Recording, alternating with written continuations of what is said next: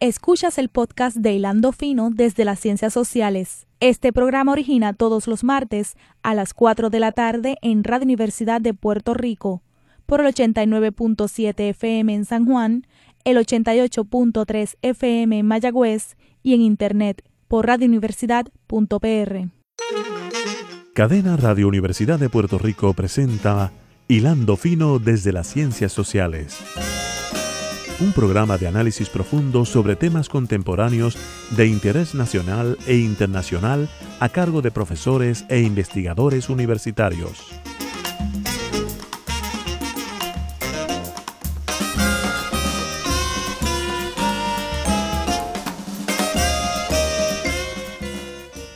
Buenas tardes, amigas y amigos de Hilando Fino desde las Ciencias Sociales. Le habla el profesor Javier Colón Morera del Departamento de Ciencias Políticas de la Universidad de Puerto Rico. Hilando Fino es una producción de los departamentos de Economía, Geografía y Ciencias Políticas de la Universidad de Puerto Rico, recinto de Río Piedra. En la tarde de hoy vamos a tener la oportunidad de escuchar un fragmento de un conversatorio que se llevó a cabo recientemente durante este verano en donde se discutió el tema del vacío institucional en Puerto Rico.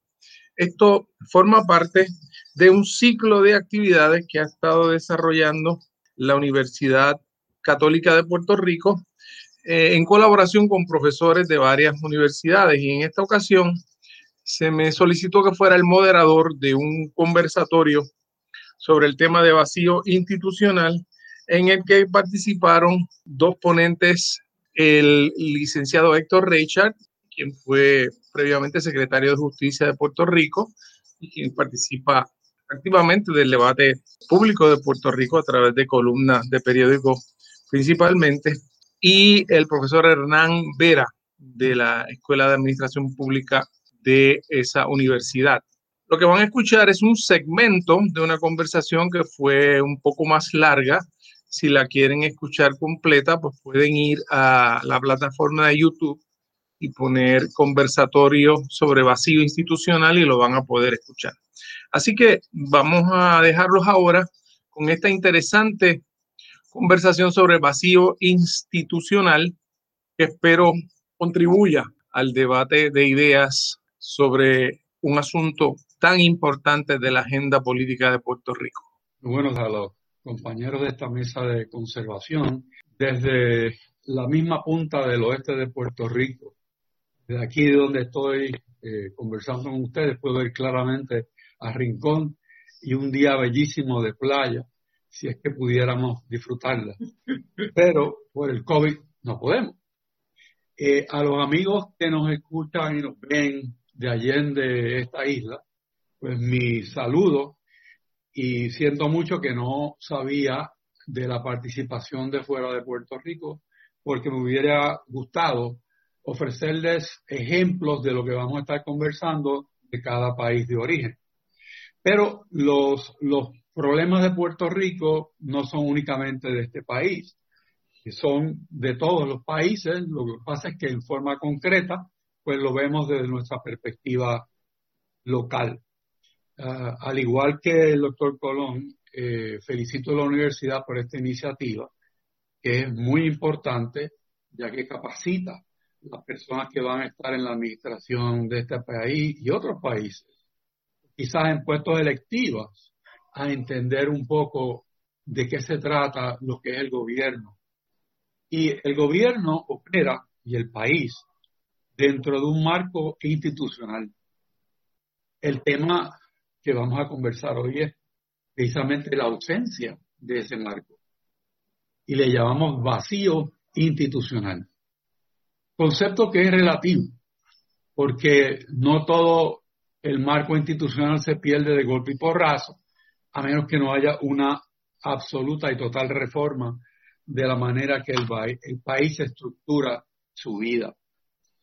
Para hablar del marco institucional es muy sencillo pero a veces se nos escapa que estamos hablando de un concepto, que es un conjunto de organismos, leyes, organizaciones, departamentos, acuerdos gubernamentales a nivel de país. Puede ser a nivel de, un, de una ciudad, puede ser a nivel de una empresa o de una nación, pero estamos circunscribiéndonos a lo que es el entramado en Puerto Rico. Y ese conjunto de organismos, etcétera, participan en la definición e instrumentación de políticas orientadas a cumplir las metas y objetivos establecidos como país. Si tenemos un plan de país, obviamente tenemos que diseñar el marco institucional en que ese marco institucional va a participar en hacer viable esas metas y esos objetivos. Aterrizando de esa teoría a la práctica, los gobiernos se hacen sentir a través de los brazos del Ejecutivo, asignando en forma de departamentos las gestiones que tiene que cumplir. Podemos pensar en salud, educación, trabajo, justicia, tribunales, gerencia y presupuesto, planificación, la universidad en el caso de Puerto Rico. Y ese marco institucional debería poder atender los problemas que Puerto Rico maneja de día a día. Y como tenemos delante de nosotros la pandemia, al igual que todos los demás personas que nos, nos ven, debemos examinar un poco la respuesta, digamos, del Departamento de Salud a la pandemia. Y veremos que realmente no ha habido una respuesta institucional al problema, sino una respuesta un tanto desarticulizada.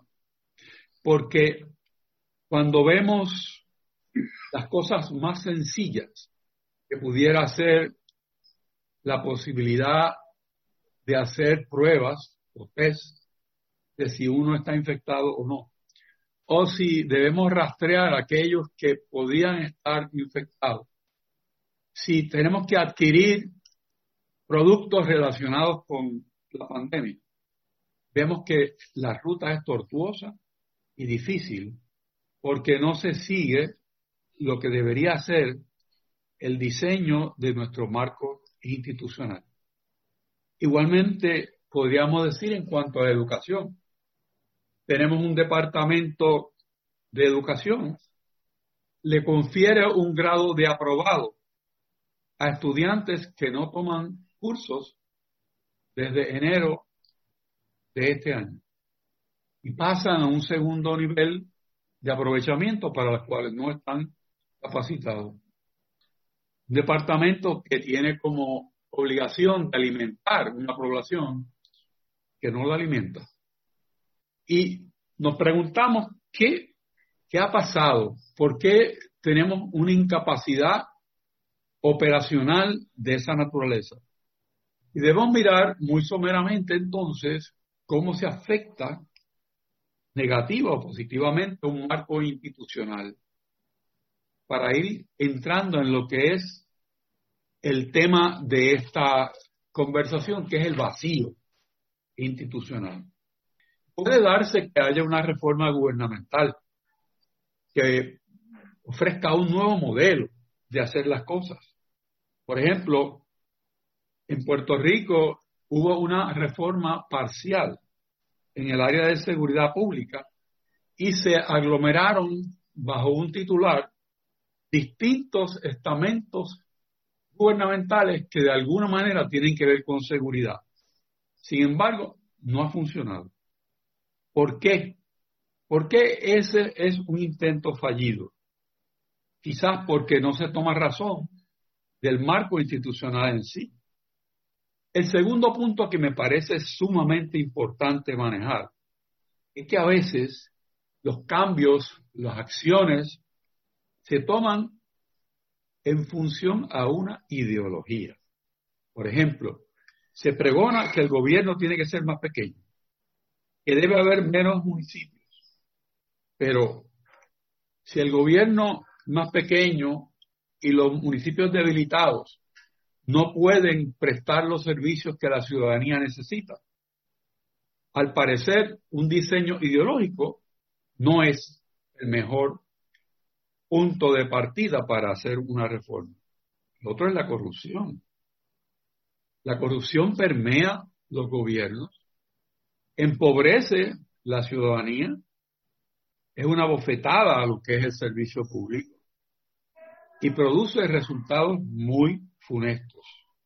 No hay nada más que ver como ejemplo en Puerto Rico. Aquellos, vamos a decir, aquellas actuaciones llevadas a cabo en el Departamento de Educación y en la Administración de Servicios de Salud, que son ya casos criminales en proceso, por un modelo de corrupción que le llamaríamos público-privado, y es que un ente privado, con el poder que le confiere la amistad, funciona en dirigir los trabajos de una agencia pública con el objetivo de enriquecer esa persona a sí misma o a personas a quien quiere favorecer. Y de eso hemos visto, visto sin número de casos en este país. Otro tema es la politización. Tenemos una agencia de energía que los empleados se agrupan como energéticos azules o energéticos rojos y se turnan las posiciones de dirección cada vez que un partido u otro gana, sin tomar razón de la eficiencia de esa operación. Lo otro es la necesidad de desempolvar la palabra ética, tanto del gobierno como del ciudadano para que haya un norte moral, constitucional en la manera en que se trabaja. Y lo otro es la usurpación de la operación por personas o gremios que en su actuación, lejos de crear eficiencias y producir resultados, se traduce en menos servicios y más difíciles y más costosos. Por ejemplo, una llamada conquista laboral en algunas agencias, que el día de cumpleaños de una persona no trabaja. En otra agencia, si hay reunión de administradores, los demás no trabajan. Si son estudiantes, no tienen clase. Si vamos a mirar una reforma que hubo en Puerto Rico hace ya unos años del Departamento de Salud, vemos que adopta un modelo de privatización de los servicios que se le brindan a la población. Para ello se venden a manos privadas los hospitales y centros de salud. Se cobra una cantidad ínfima relacionada con el valor de cada una de estas propiedades. El gobierno mantiene la deuda que tenía sobre esas facilidades Así que el beneficio que pudiese haber, el ingreso que pudiera generar, pasa a manos privadas y el costo de operación del sistema y la deuda de los edificios se traducen en bonos, la retiene el gobierno. Y esto produce casi todos los años un famoso ya precipicio fiscal que no ser por aportaciones del gobierno de los Estados Unidos, colapsaría el sistema cuasi público de servicios de salud. Pero más recientemente se da otra reforma. Y esa reforma afecta la manera en que Puerto Rico promueve y diseña su desarrollo económico. Hasta el momento, Puerto Rico ha mantenido un modelo de ir a buscar fuera de Puerto Rico capital y buscar empresarios que vengan aquí para establecer operaciones de manufactura, plan que fue muy exitoso. Hoy día ya ese plan no es tan completo porque la propia agencia ha decidido que la parte de bienes raíces, esto es proveerle al industrial facilidades para operar, diseñadas y mantenidas de tal forma que sea atractiva para venir a Puerto Rico, ha pasado a una entidad cuasi pública, cuasi privada, pero con el mismo diseño. El Estado se queda con todas las deudas y la nueva entidad se queda con todos los ingresos. Nuevamente, hay que examinar cuál es el pensamiento detrás de ese diseño, que parece desde su nacimiento abocado al fracaso. Pero hay más. Con el sentido ideológico de que nuestro sistema de gobierno sea idéntico al de los Estados de los Estados Unidos, se trata de debilitar el negociado de gerencia y presupuesto de Puerto Rico en su sistema de cuentas para que se adopte el que trabaja el Bureau of Economic Analysis de los Estados Unidos, sabiendo lo que conocen de esto, que el sistema de cuentas de Puerto Rico es muy superior al de los estados y que estoy seguro que los estados quisieran tener el sistema de Puerto Rico con sus sombras y sus luces. Otro ejemplo, la Junta de Supervisión Fiscal que opera en Puerto Rico para manejar su situación de déficit económico y de incapacidad de pagar la deuda pública, presentó como una de sus grandes medidas para incentivar a la economía eliminar la ley 80, que es aquella que le provee una modesta paga a los empleados que son cesanteados sin justa causa. Eso es para incorporar el sistema de los Estados Unidos que se llama Employment at Will, en que el empleado tiene muy pocos derechos. Y conversando públicamente sobre este tema, uno se pregunta, ¿qué empresario ha dejado de venir a Puerto Rico por existir la ley 80? Y profesionalmente, parte de mi trabajo es coadyuvar en los procesos de aquellas personas que quieren venir a Puerto Rico para establecer sus negocios o sus entidades de fabricación. Nadie, pero absolutamente nadie, en mi experiencia de más de 50 años en la profesión legal, ha puesto la ley 80 como un obstáculo. Pero la joya de la corona en cuanto a este pensamiento del impacto de la ideología es que Puerto Rico entregó el mejor instrumento de desarrollo económico que tuvo en toda su historia, que fue la utilización de la sección 936 del Código de Rentas Internas de los Estados Unidos. Y la razón para entregarla fue porque los estados no tenían esa ventaja. Entiendo que hoy día todo el mundo se arrepiente de esa torpeza. Sin embargo, los efectos están vivos.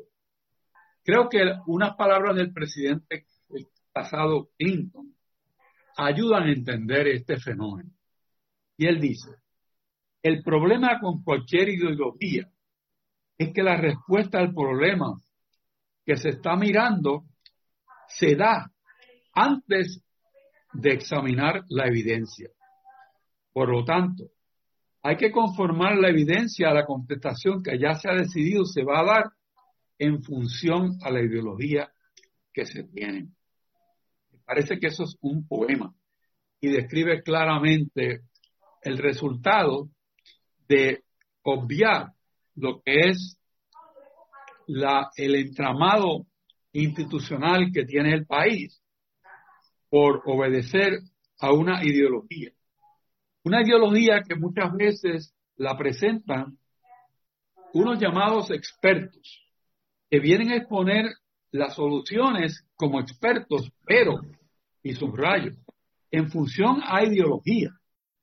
Y realmente están pasando lo que es ideología por la competencia o expertise. Y esto crea definitivamente un déficit de legitimidad de lo que se dice y lo que se hace. Para seguir mirando el contexto de Puerto Rico hoy en día, tenemos un país cuya economía está desacelerada desde el año 2006. A veces debajo del cero crecimiento y muy pocas veces por encima menos de un punto porcentual de crecimiento. Una economía que ha perdido más de medio billón de habitantes y que ha perdido empleos que rondan por 250 mil empleos. Es una economía regional dentro de uno de los más altos crecimientos históricos, que es la de los Estados Unidos, lo que crea serios problemas que para resolver los nuestros es necesario establecer estrategias con los Estados Unidos, sin que necesariamente esté yo refiriéndome a cambios de estatus político.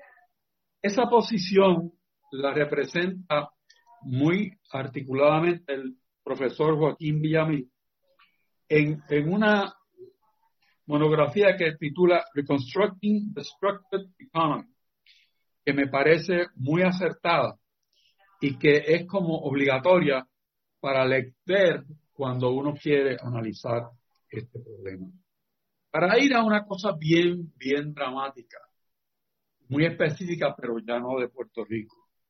El profesor Cana de la Escuela de Economía de la Universidad de Harvard, Escuela de Negocios, analizó por qué un país africano que iba a recibir unos fondos para el mejoramiento de asistencia pública no pudo implantarlo con la velocidad que la necesidad demandaba.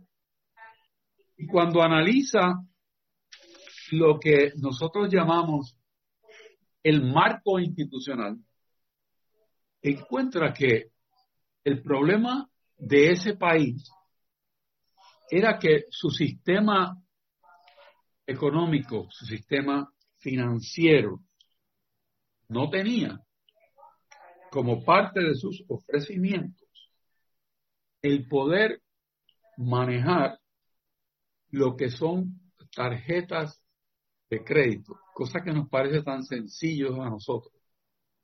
Porque esa tarjeta de crédito o de débito, una vez nutrida por una cuenta de fondos, es el pase más rápido a atender las necesidades del público. Sin embargo, como esa economía no tenía esa parte del marco institucional tuvo que retrasar la implantación de un problema tan importante como la asistencia pública hasta que pusiera en sitio este sistema financiero. Y digo eso y le paso el batón al próximo conferenciante, porque mi intención ha sido ver en términos generales cuál es el marco institucional, caminar un poco cuáles son las piezas que se utilizan para implantar ese marco, cómo se afecta por situaciones operacionales, de ideología, de corrupción, de falta de ética, usurpación de poderes y otros, y el efecto final es que el que paga todo esto es el pueblo. El que necesita que esto funcione es el que carece. Y es el que, salvo en un proceso democrático, como activara el doctor Colón en su palabra introductoria, que la gente participe y escoja bien sus representantes, el sistema no va a cambiar. Muy bien, pues eh, muchas gracias, don Héctor. Eh, ha, tocado asuntos este, esenciales para, para esta discusión eh, y me parece que ha dado una introducción magistral a, a, los temas que nos, que nos ocupan. Ahora le cedo la palabra al doctor Hernán Vera para que haga una reflexión sobre el tema del vacío institucional. Este, sé que va a incorporar algunos elementos de la teoría sobre estos procesos que me parece que también va a ser muy útil. Buenos días a todos, en particular, buenos días a todos, en particular a los egresados del programa de Administración Pública, a los estudiantes de la Pontificia Universidad Católica, a los estudiantes y profesores internacionales, particularmente a las de la hermana Universidad Pontificia Bolivariana, seccional Bucaramanga, donde tenemos grandes amigos y donde me han acogido en varias ocasiones como conferenciante invitado. Así que vamos a, como dijo el doctor Colón Morera, a establecer una especie de marco teórico. Vamos a, a comenzar hablando de que en el año 2015 los países signatarios de la Carta de Naciones Unidas establecen lo que se llama la Agenda 2030, la Agenda del 2030 y los Objetivos del Desarrollo Sostenible. Aquí se busca, ¿verdad?, dinamizar algunas políticas públicas a través del mundo mediante la atención de problemas acuciantes a nivel global. Se llega entonces a un consenso de cuáles son los objetivos principales que deben perseguir los estados. Entre ellos está el fin de la pobreza, la eliminación del hambre, promover la salud y el bienestar, promover una salud, una educación de calidad, la igualdad de género, el agua limpia y el saneamiento, que son problemas que van creciendo a nivel global, el fomentar el trabajo decente y el crecimiento económico, la reducción o eliminación de las desigualdades, la acción o atención del clima, el promover alianzas para lograr objetivos a nivel global. El logro de estos objetivos requiere unos estados fuertes y capaces de articular respuestas rápidas y eficaces a los mismos ya que estos afectan a los países en particular, pero a sus poblaciones más vulnerables eh, de forma especial. Cabe preguntarnos entonces cómo adelantar estos objetivos en lo que se percibe como una situación de vacío institucional. Así que aquí nuestro referente va a ser Puerto Rico, pero muchas de las cosas que planteemos sirven para explicar la situación de otros países. Vamos a dar unas dos definiciones que vienen de la teoría de lo que es vacío institucional. Una de ellas nos dice, Pablo Valdés Phillips, en su Manual de Política Mundial Contemporánea, define vacío institucional como la inexistencia o falta de poder que origina conflictos en la lucha del poder. Yo diría que se origina y origina conflictos en la lucha del poder. De forma similar, en un estudio de política internacional, Perilla y Garzón García definen vacío de poder como la ausencia de cualquier fuente de autoridad y o estructuras de mando en un espacio político donde operan entidades sociopolíticas conflictivas y en competencia. Así que otro trabajo de Monteiro Romero nos habla de dos fuentes de vacío institucional. La primera, y es importante que vayamos haciendo conexiones con el caso de Puerto Rico, y de ahí la ponencia del licenciado Richard pues nos va ayudando a hacer esto. Primero, una crisis de motivación o identidad. Estos autores refieren una deslegitimación del Estado que es producto de la pérdida de confianza de los ciudadanos. En la bibliografía de ciencia política a veces se le llama este concepto el cinismo ciudadano. Y esto lo podemos elaborar en la sesión de, preguntas, respuestas y demás. Y también nos habla de una crisis, nos hablan estos autores de una crisis de racionalidad, es decir, un abandono entre la relación entre medios y fines y un desprecio del método científico en esa racionalidad de toma de decisiones. Fíjense que en estos tiempos hemos visto por muchos líderes políticos mundiales este abandono de, esta, de, esta, de este centro de lo que debe ser, ¿verdad?, la búsqueda de, políticas públicas. La gran pregunta es entonces, y aquí me acuerdo de, varios libros de política norteamericana, ¿quién gobierna? En Puerto Rico de hoy, ¿quién gobierna? ¿Gobierna la gobernadora? ¿Gobiernan los cuerpos legislativos? gobierna el, el, gobierno federal o el sector federal, gobierna la Junta de Supervisión Fiscal, que es un ente del gobierno federal, gobiernan los alcaldes de los municipios, gobiernan los grupos de interés que, y de presión que, por ejemplo, provocaron hace un año exactamente la renuncia del exgobernador de Puerto Rico, lo cierto es que la respuesta a todas estas preguntas desde una perspectiva de política pública es sí. Es decir, que no es el tipo de respuesta al cual estamos acostumbrados, pues en el imaginario político del país se mantiene esta idea de un líder fuerte que ejerce su poder centralizado y que tiene cualidades cuasi míticas o mágicas para solucionar los problemas del país. Esto es un rasgo común de la política latinoamericana y, es un rasgo que le llamamos, algunos le llaman el caudillismo, y que es propio de sociedades un tanto subdesarrolladas a nivel político.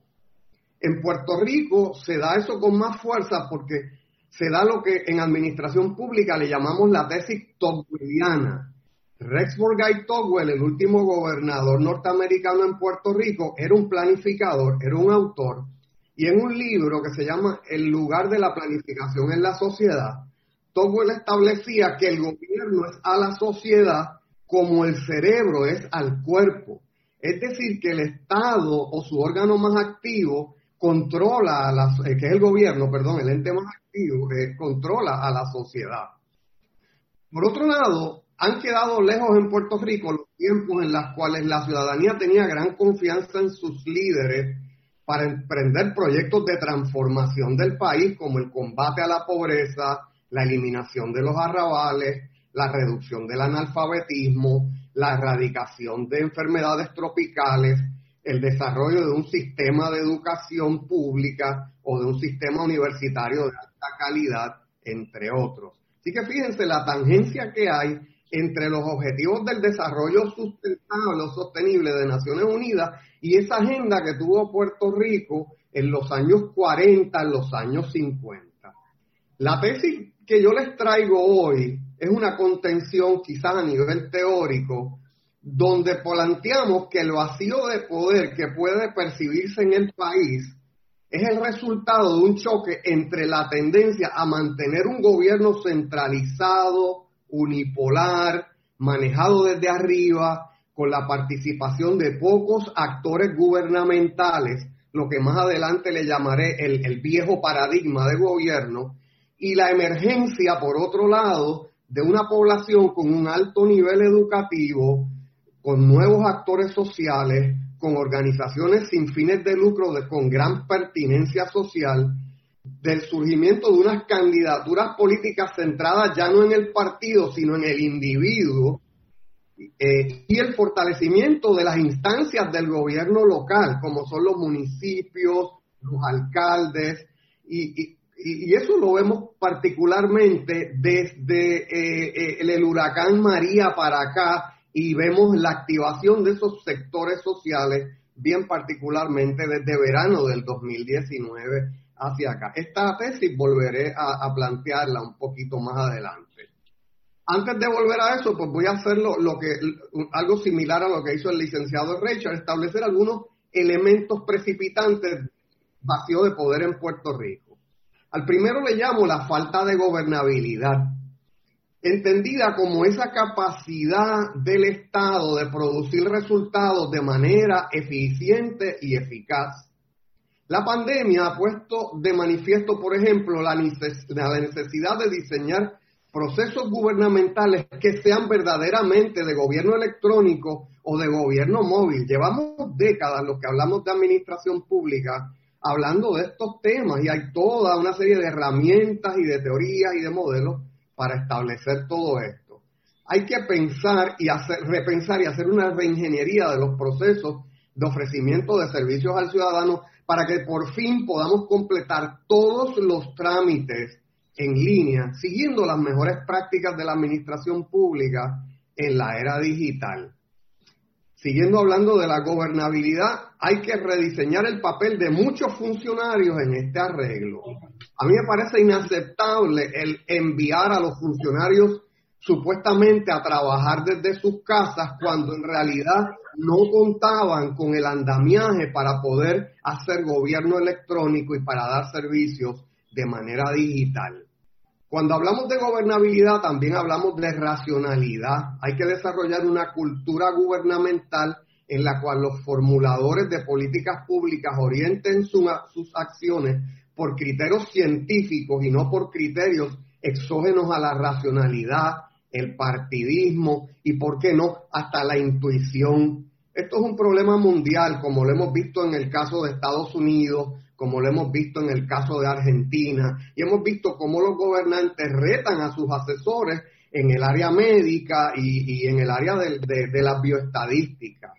Esta capacidad del gobierno de producir resultados óptimos también ha sido afectada por la falta de inversiones en todos los niveles del gobierno en la capacitación y el desarrollo de los funcionarios.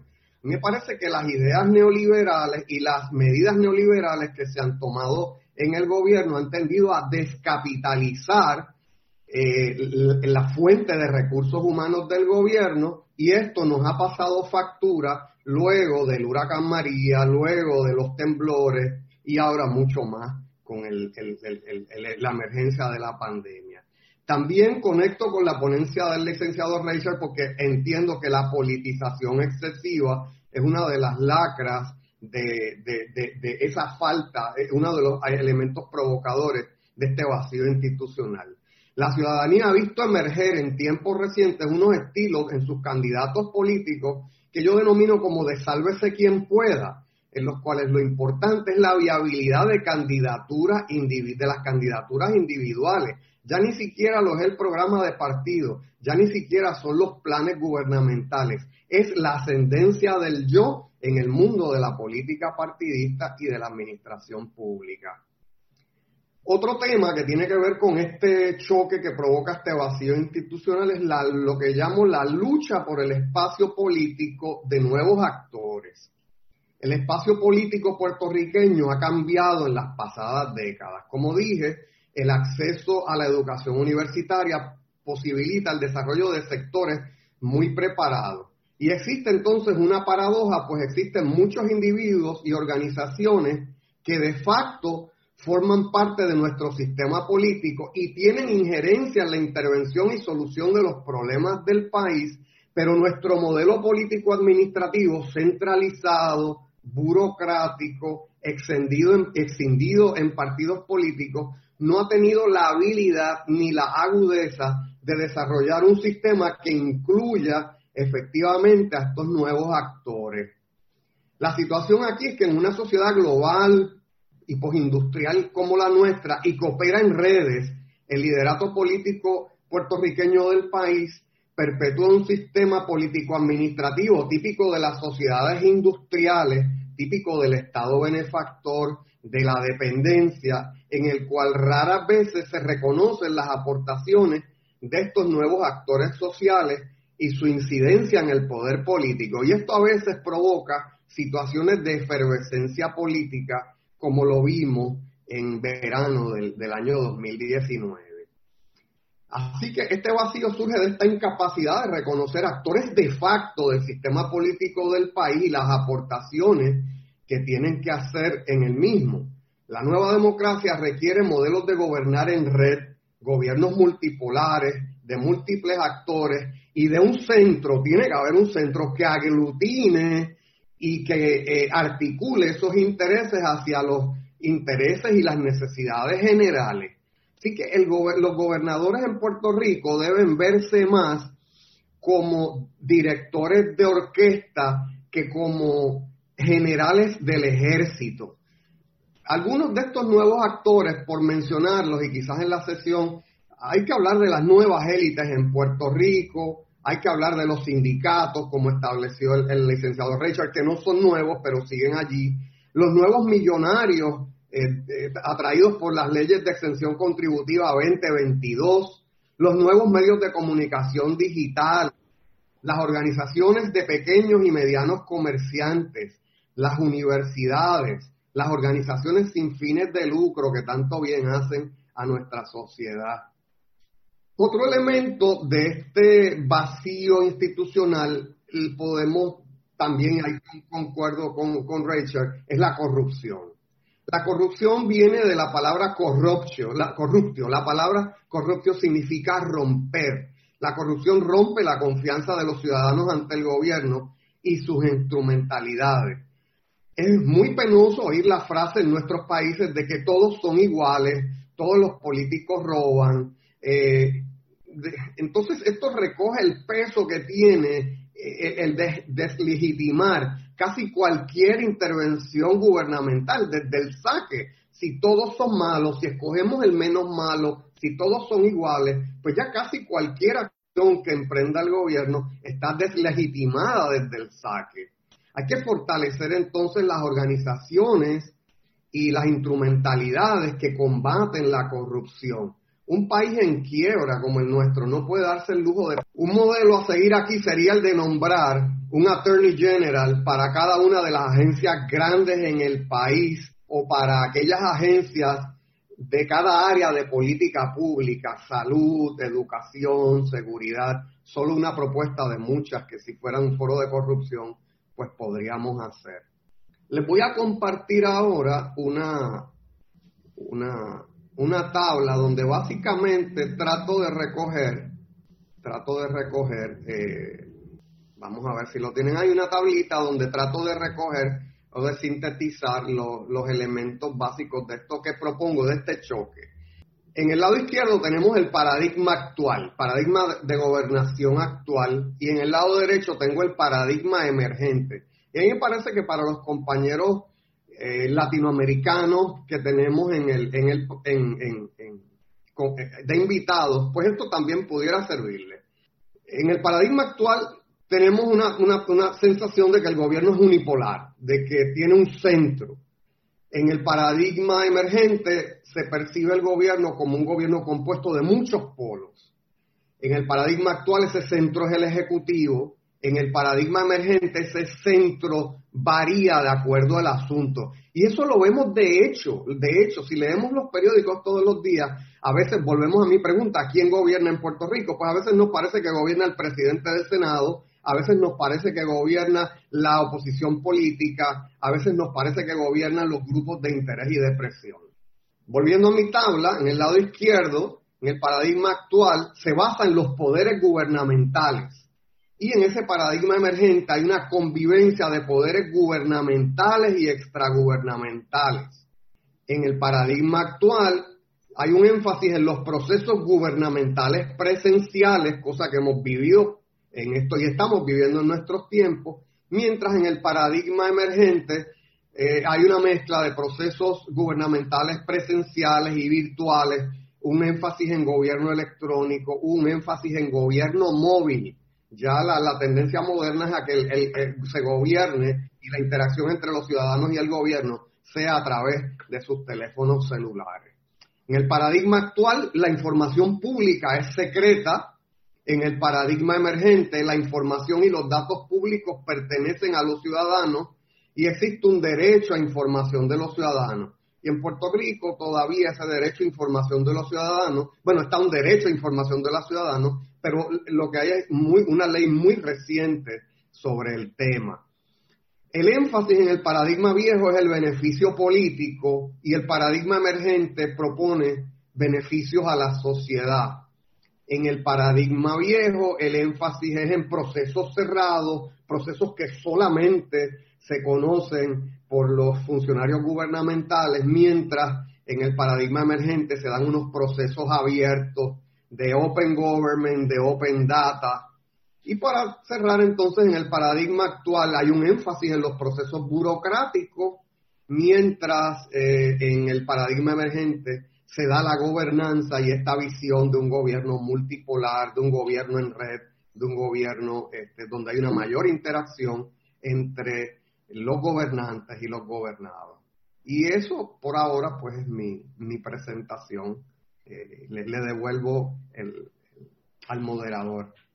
Gracias Hernán, este, muy muy interesante ambas ponencias. Yo voy a darles otra oportunidad a ustedes a que reaccionen. Me siento que parte de mi responsabilidad es eh, eh, eh, decirles a ustedes algunas de las inquietudes que han expresado los oyentes. Esta es una pregunta y, luego pues entonces quiero hacer un pequeño comentario y entonces darle la oportunidad a ustedes a reaccionar. esta es una pregunta para el, el licenciado Richard. Pregunta uno de los, de los de los oyentes en esta mañana, de ser un problema ideológico, pregunta él, ¿cuál es la ideología que perpetúa la falta de ética, la corrupción y los otros problemas expuestos? Una pregunta para que la tomes en consideración, Héctor, cuando, cuando reaccione. Eh, hay otra, hay otra, eh, otro señalamiento que dice, eh, esta es más bien para Hernán, pregunta, dentro del vacío institucional, tanto en lo público como en lo privado que existe en este país, va a ser difícil en Puerto Rico lograr alcanzar las metas 2030 de la ONU. Entonces, ¿cómo exigir a nuestros líderes que acojan esos, esas metas de las Naciones Unidas en Puerto Rico? Eh, eh, hay otro, otra pregunta. Eh, es más bien un comentario, por eso la necesidad de poder escoger a los mejores dentro de lo posible. Eh, en la medida en que el país sigue escogiendo a los mismos incapaces, no, podremos alcanzar el, lugar que nos merecemos. Eh, una pregunta que se hacen también es, ¿qué puede hacer el ciudadano común para ayudar a contrarrestar la falta de gobernabilidad del país?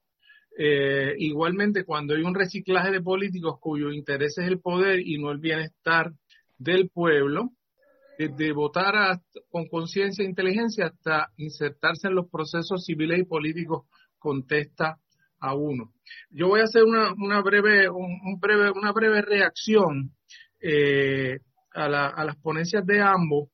Eh, y era algo que estábamos conversando antes de comenzar este, lo conversamos entre nosotros. Yo creo que en, el, en la búsqueda de soluciones a la, a la crisis eh, o al vacío institucional, y esto sería un comentario para ambos, pero directamente para Hernán, porque creo que quizás le hace falta un puntito a esa tabla al final, eh, el tema de los partidos políticos, el tema de Aquí nosotros tenemos una situación que es una situación que no enfrentan de la misma forma algunos de los países latinoamericanos que nos acompañan. Vi ahí un mensaje del Salvador. Saludos a los que nos están viendo desde El Salvador. Muchas gracias por estar aquí esta mañana con nosotros. Eh, nosotros tenemos un sistema de recaudación de fondos y un sistema de contribuciones políticas que se rige por la normativa federal aplicable. Entonces los partidos, como una de sus funciones centrales es eh, recolectar dinero para campañas políticas que son muy costosas. Entonces, cuando uno mira la actuación eh, de los partidos eh, principales, uno se da cuenta que en el centro de esa actuación está cómo atender el problema de la recaudación de fondos. Y ese problema de la recaudación de fondos eh, se inserta a la cuestión gubernamental. Y yo creo que un ejercicio que, debiera ser una tesis de administración pública interesantísima sería que se coja el resumen de, gobierno de estos funcionarios y el resumen político. Es decir, cuál es la función que han cumplido en un ámbito y en el otro. Mi hipótesis va a ser que el, el, el, resumen político va a ser mucho más amplio que el resumen gubernamental. Pues vemos muchos casos en muchas agencias en donde cuando uno mira un poco, pues hay unos esquemas de, de búsqueda de fondos, de colocar personas en posiciones clave.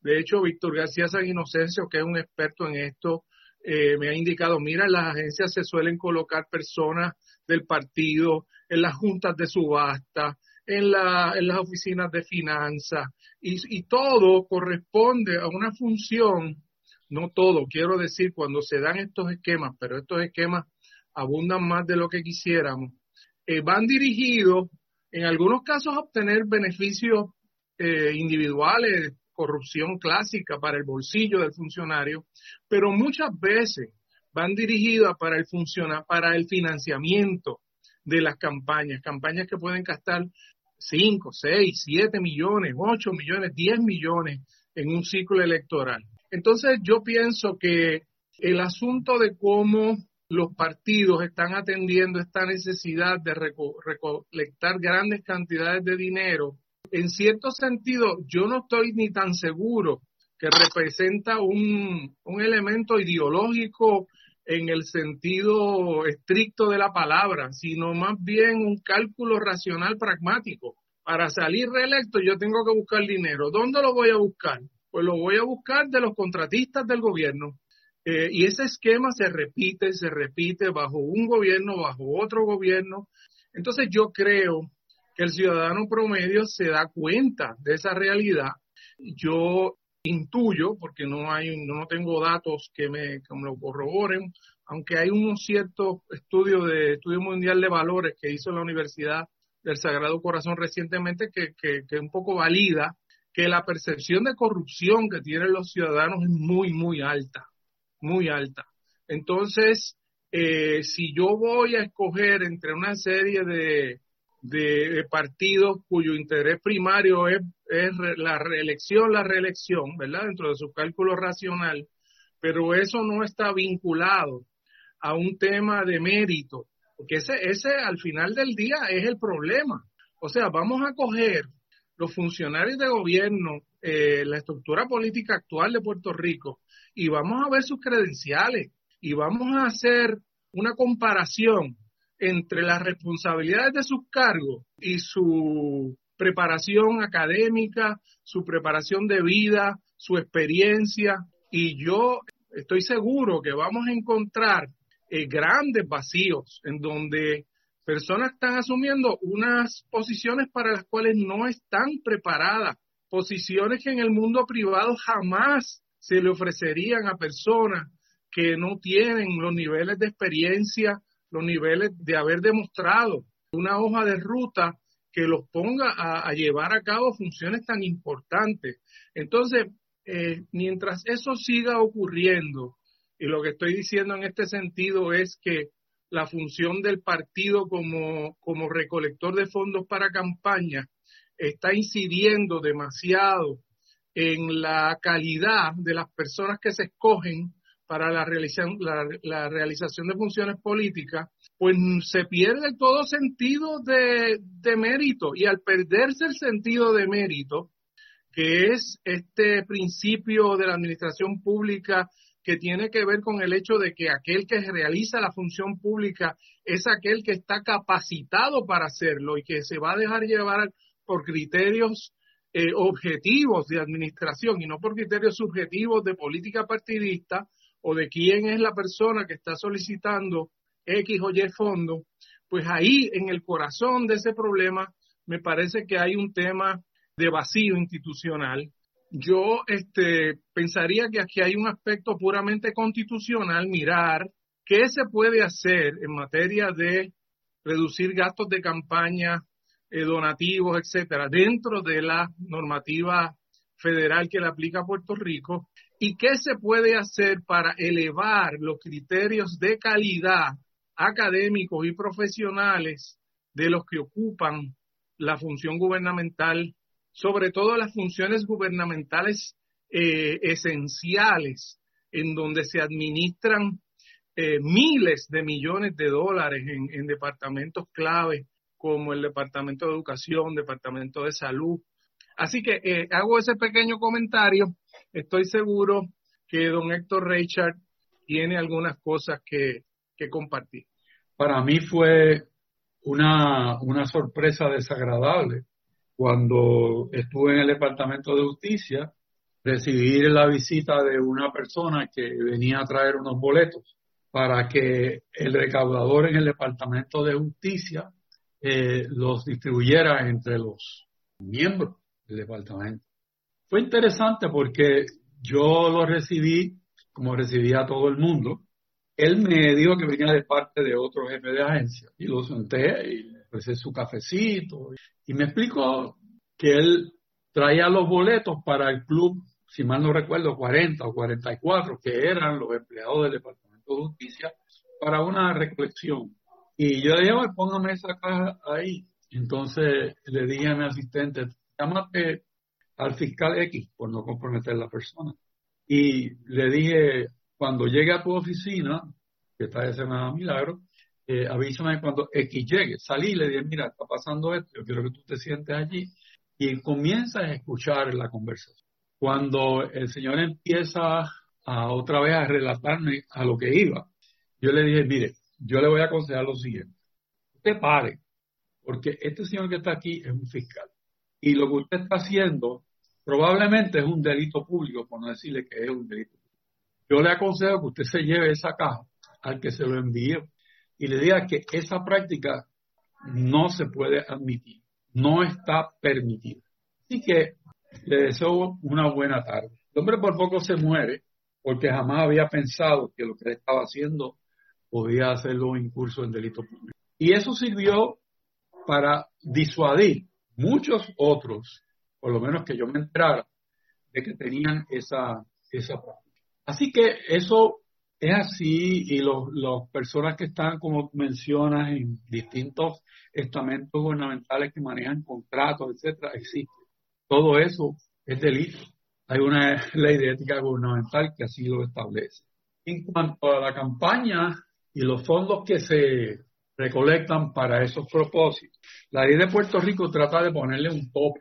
Sin embargo, las decisiones del Tribunal Supremo de los Estados Unidos han acogido las contribuciones de corporaciones a fondos que le llaman PAC como un derecho de libre expresión. Y por ahí entran millones y millones y millones de dólares a las campañas con un con un sesgo interesante, uno lo puede ver ahora mismo en la televisión o en la radio, que son campañas que benefician, uno sabe, al candidato X, pero no mencionan su nombre. Sin embargo, si benefician a X, es porque X apoya la posición que ese comercial eh, emite. Y si no apoyan, es porque están en contra del que está en contra de X, que es el candidato. Y eso está pasando. Y legalmente Puerto Rico no lo puede evitar. Requeriría una reforma profunda en los Estados Unidos para que Puerto Rico pudiera tratar de sanear el tema de las campañas. En Puerto Rico hay gente que sabe mucho de esto y que de buena fe han tratado de corregirlo. Pero cuando llega el punto de lo que son ya decisiones del Tribunal de los Estados Unidos, pues hay muy poco espacio para que Puerto Rico pueda actuar. No hay tiempo para más. Espero que hayan disfrutado de este interesante intercambio. Aquellos que quieran eh, escuchar completa la conversación que se sostuvo sobre el tema de vacío institucional, pues pueden ir, como les dije antes, a la plataforma de YouTube y buscar ahí conversatorio sobre vacío institucional. Será entonces, señores, hasta la próxima semana en Hilando Fino.